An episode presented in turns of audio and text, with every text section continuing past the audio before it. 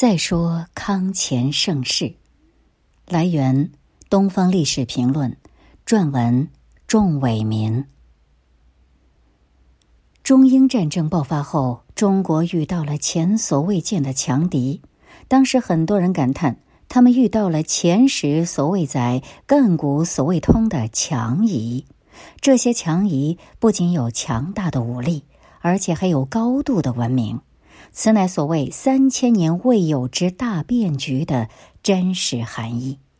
这当然是站在我们自己立场上，也就是站在传统中华文明立场上所发的感慨。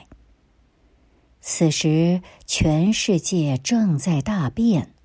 实际上，全球化早在十五、十六世纪大航海时代就开始，而全球化的浪潮席卷中国，则要到十九世纪。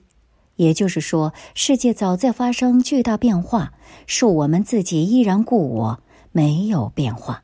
尤其在世界历史突飞猛进的十七到十八世纪，满族统治下的中国依然实行闭关锁国政策，直到鸦片战争前，我们在被动而真正接触西方时，才被惊到了。其实，就在离我们不远的南亚及东南亚地区。十五世纪末、十六世纪初，西班牙、葡萄牙以及荷兰已经开始大肆扩张，并经常波及到我国东南沿海。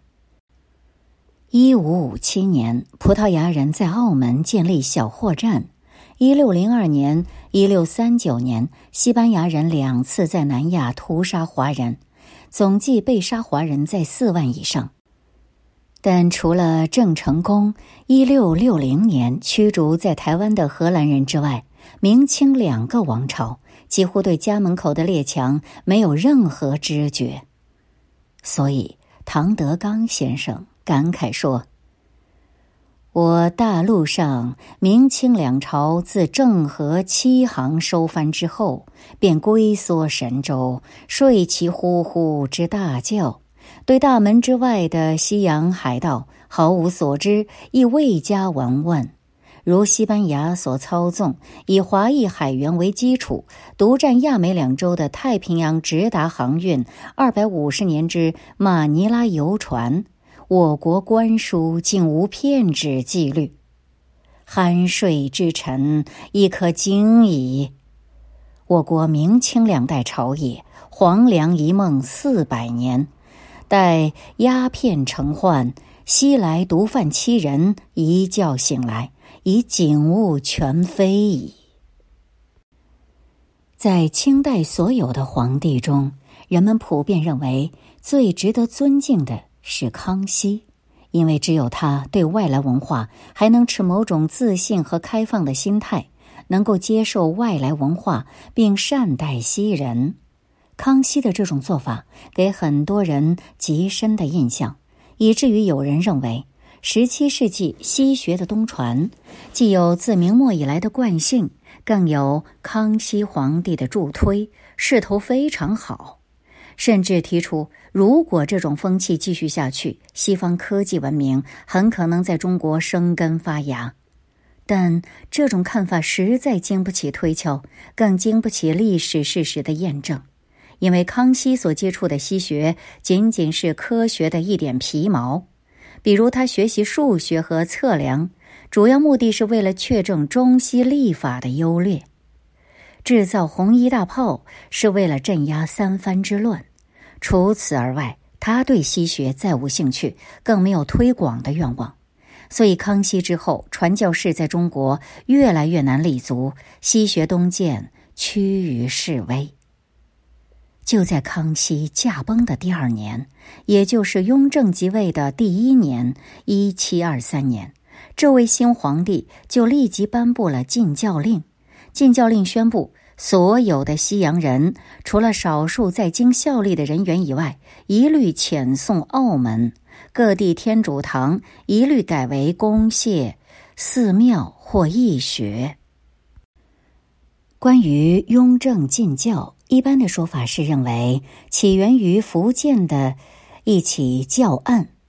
雍正刚刚即位，福建省福安县的一个生源教徒就声称弃教，并向官府告状，告杨教士借修建教堂之机大肆敛财。更关键的是，这个声援还状告教堂里男女混杂，严重败坏社会风气，有违传统礼教。雍正闻此大为恼怒，遂下驱逐令。但根据研究，雍正禁止天主教在中国传播有两个最直接的原因，一个是。因罗马教皇于一七一五年康熙五十四年发布禁令，严禁中国教徒尊孔祭天，引起康熙震怒。在此后的礼仪之争中，已经有不少教徒被驱逐或被惩罚。雍正作为康熙的继承人，就更为严厉的执行了对抗罗马教廷的政策。第二个是因在康熙晚年。宫廷内部曾发生一场皇位争夺战，部分传教士卷入这场争斗，有的传教士站在了雍正的竞争对手那一边，这可能是雍正即位伊始就大肆驱逐传教士的一个直接原因。乾隆继承了父皇的衣钵，对西洋传教士的管制变本加厉，不仅限制增多，甚至干脆禁止西洋人来华。执行了一种坚决的排外政策。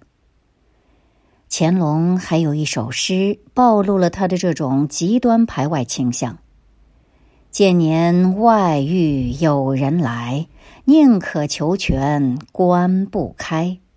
人是天时成吉盛，盈虚默念俱增灾。”乾隆年间，甚至有外国教士被处死。澳门教案是乾隆时期影响最大的教案之一。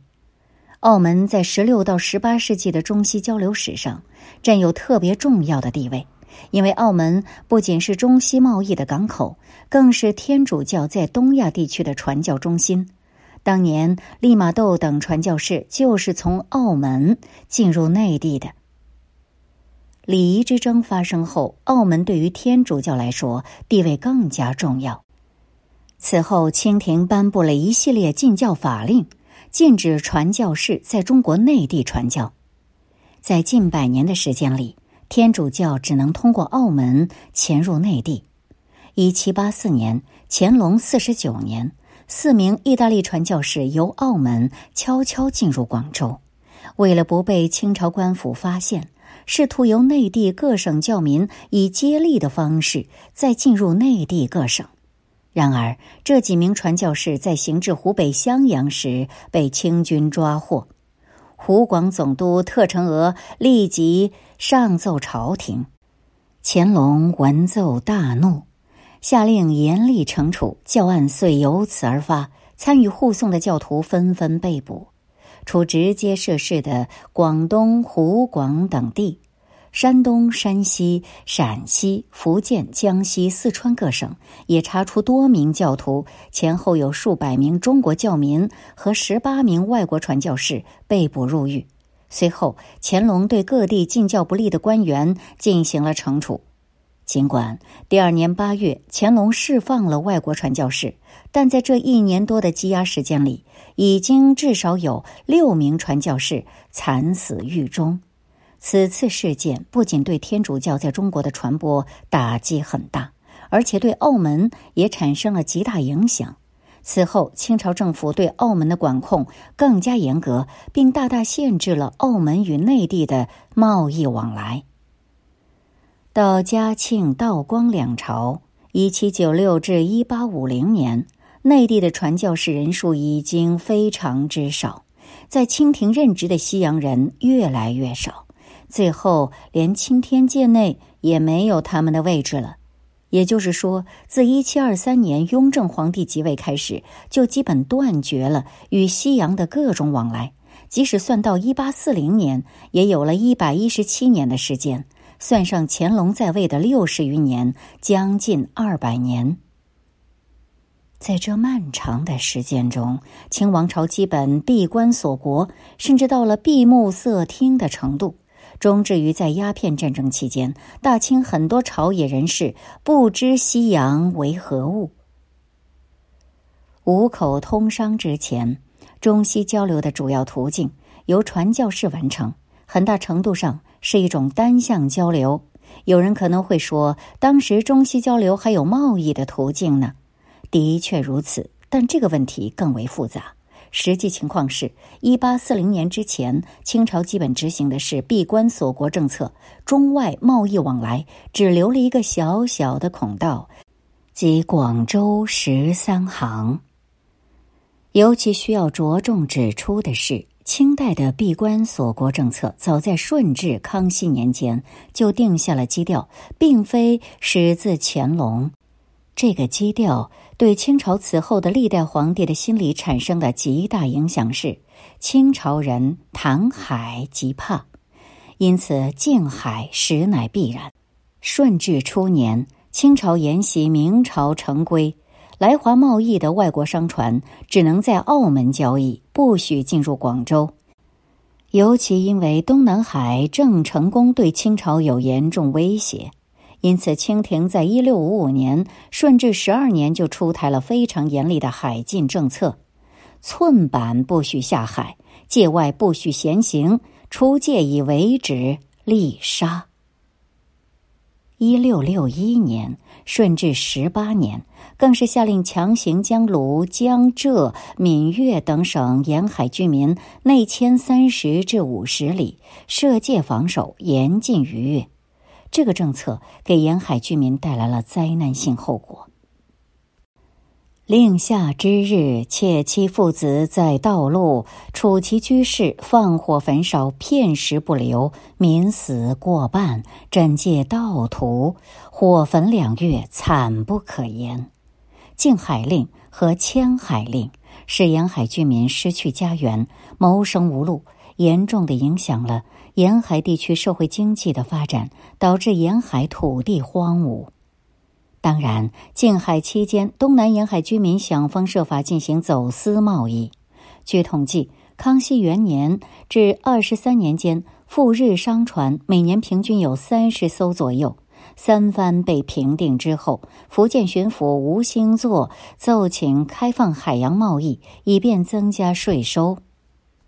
当时派往广东处理三藩善后事宜的刑部侍郎宜昌阿。就奏请留用上子信部下经营海外贸易的商人沈尚达、周文远等一百三十人，这些建议都是合理的，也是符合当时实际的。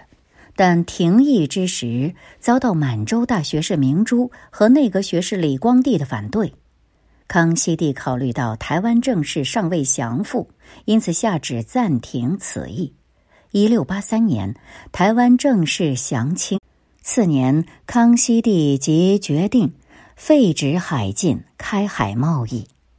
废除闭关政策本是好事，但清廷对出洋贸易仍极为担心，主要是怕这些商人勾结海外反清势力，因此对海上贸易做了若干具体规定。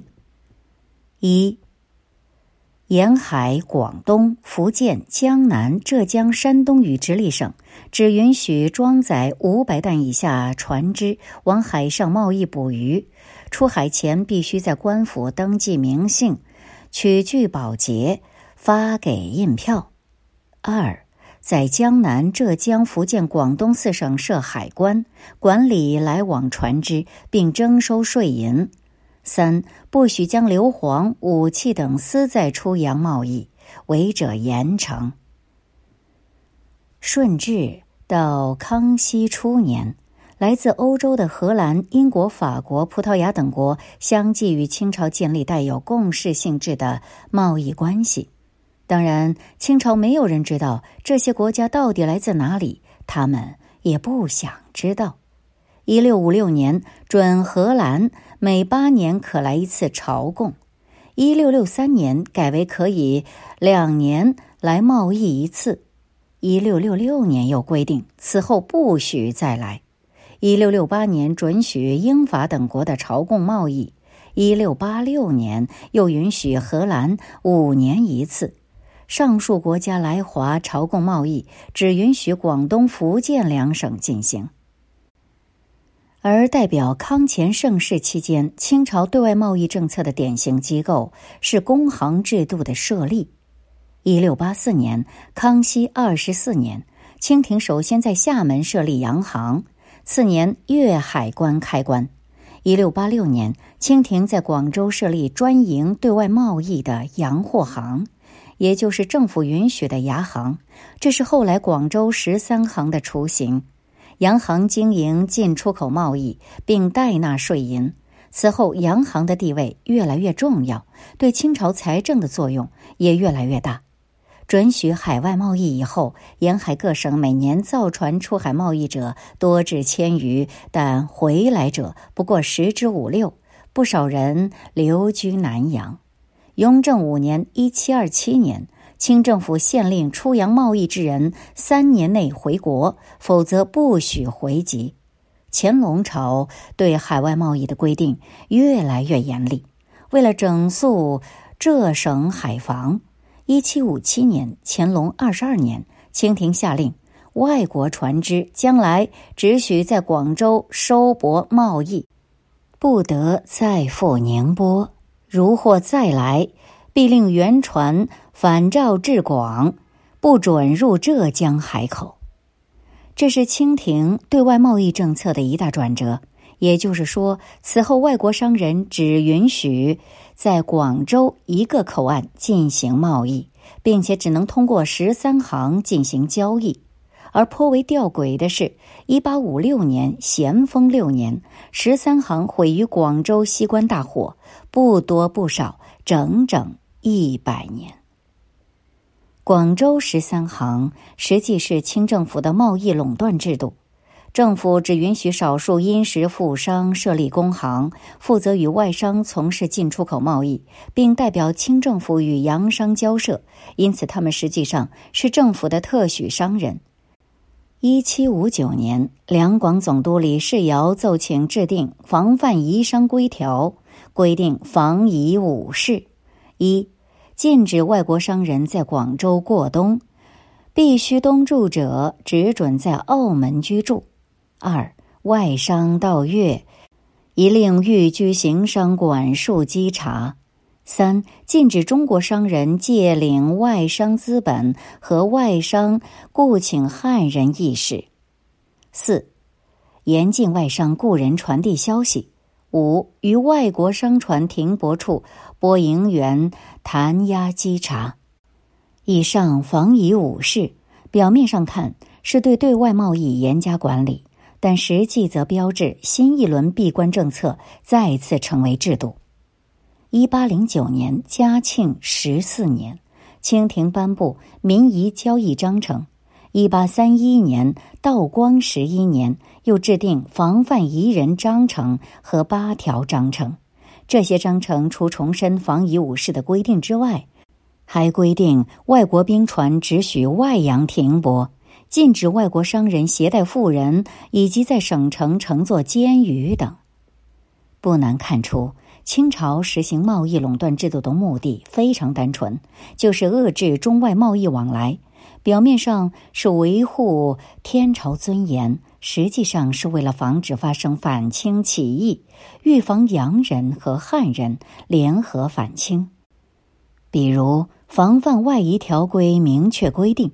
外国人来广州做买卖，必须经由工行，其行动也由工行的行商来负责约束。外国商人只准许在规定的时间，即每年的五月至十月间来广州进行贸易，期满必须离去。在广州期间，他们只能住在由工行所设的驿馆内。外商在华，只能雇佣翻译和买办。不能雇人向内地传递信件，中国人也不准向外商借贷资金等。如果进一步深入分析，则不难发现，上述政策是清朝落后体制与观念的折射。天朝尊严是一种意识，也是一种体制。广东十三行就是这种体制的特产。十三行的总商和行商充当两个重要角色。在贸易中，他们是中外商人的中介；在外交上，他们又是政府与夷商之间的中介，或者说，他们既是外国商人的贸易对手，也是外国商人在华期间的保人和管制人。对于清政府来说，十三行维护了天朝的尊严和规制；对西方商人来说，十三行却阻断了他们同清朝的民间与官方的联系。在中西发生激烈冲突之前，中国人没有质疑过这种制度设计。直到五口通商，几个大门被同时打开。此前，清政府一直实行的是这种对外夷严防死守的消极防卫政策。后来的马加尔尼和阿美斯德使华，实际是英国人打破广州体制的非武力尝试。表面上体现为礼仪的冲突，实际却是制度和文化的冲突，以及中国人对世界的冷漠。事实证明，清朝这种消极的自卫措施是导致百余年来中国人落后的重要原因之一。所谓鸦片战争，所谓南京条约，这些都只是结果。如果目光过于集中于此，且受民族主义情绪误导。则隐没了许多历史真相。此前一百多年的所作所为，才是导致这一系列结果出现的原因。简单的说，这是消极防御以及关闭大门的恶果。鸦片战争前一百年以及十八、十九世纪之交，这个时期太重要了。只有深入了解这段历史，才有可能真正理解十九世纪的中国。才有可能了解十九世纪以来中国遭受耻辱的原因。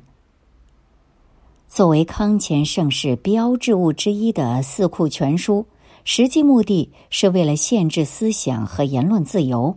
从其编纂者的眼界和言行可以看出，如关于直方外记，《四库提要》就对书中的新知识持有怀疑和鄙视的态度。所记皆绝域风尘，为自古语图所不载，故曰直方外记。其说分天下为五大洲，前冠以万国全图，后复以四海总说。所述多奇异，不可纠结，似不免多所夸饰。然天地之大，何所不有？录而存之，亦足以广义文也。《直方外记》是明代来华传教士艾如略（一五八二至一六四九）为中国读者撰写的第一部世界地理书，一六二三年出版。是继利玛窦《昆于万国全图》之后，详细介绍世界地理的最为详实的中文文献。此书首次在中国介绍了欧洲的方域、列国风俗、饮食、衣服、制度、力学、社官、宗教、政刑、武备等方面的知识。在同一时期，其他著名传教士还有毕方济（一五八二至一六四九）、金尼格（一五七七至一六二九）、南怀仁（一六二三至一六八八）。汤若望（一五九二至一六六六）等，他们同时也是科学家，带来了很多关于天文、地理、航海等方面的新知识。金尼格还带来了欧洲图书七千余册。西学在明末知识界引起了部分学者的注意，并改变了他们的部分知识体系。比如李之藻（一五六五至一六三零），他在读完《直方外记》后说。种种贤出交轨，可喜可恶，令人闻所未闻。然与必据所设立，或彼国旧闻征信者，地如此之大也，而其在天中一粟耳。无舟无乡，又一粟中之毫末，无更渺焉中处。瞿氏四，一五九零至一六五零。他在阅读了这些新知识后，甚至想通过新的世界地理观来改变中国人沉沉相因的华夷秩序。他说：“尝试按图而论，中国居亚细亚十之一，亚细亚又居天下五之一，则自赤县神州者十其九，而尖尖持此一方，须天下而尽赤蛮魔。”得无分井蛙之窍乎？何争之如先？曰东海、西海，心同理通。谁为心理同而精神之结传，不各自殊异精彩？故断断然，此是彼非，亦大传矣。当然，名人持此种意见者不一定多，但毕竟有。而在清朝，却很长时间难以找到这样有见识的学者了。因此，我们不难看到，至少从世界知识的积累与了解方面，清朝是大大的退步。直至中英已经发生了严重冲突。我们的读书人以及高级官员们还在不着边际、隔靴搔痒，典型议论如下：中国之物，凡人最重者，无若茶与大黄。非此二物，则病胀满而不治。今之护士，乃外夷不惑以于中国，非中国不惑以于外夷。如果觉察与大黄不使出，则可使夷人屈服。这些在今天看来让人贻笑大方的故事，却是实实在在的历史。本文作者为清华大学人文学院历史系教授。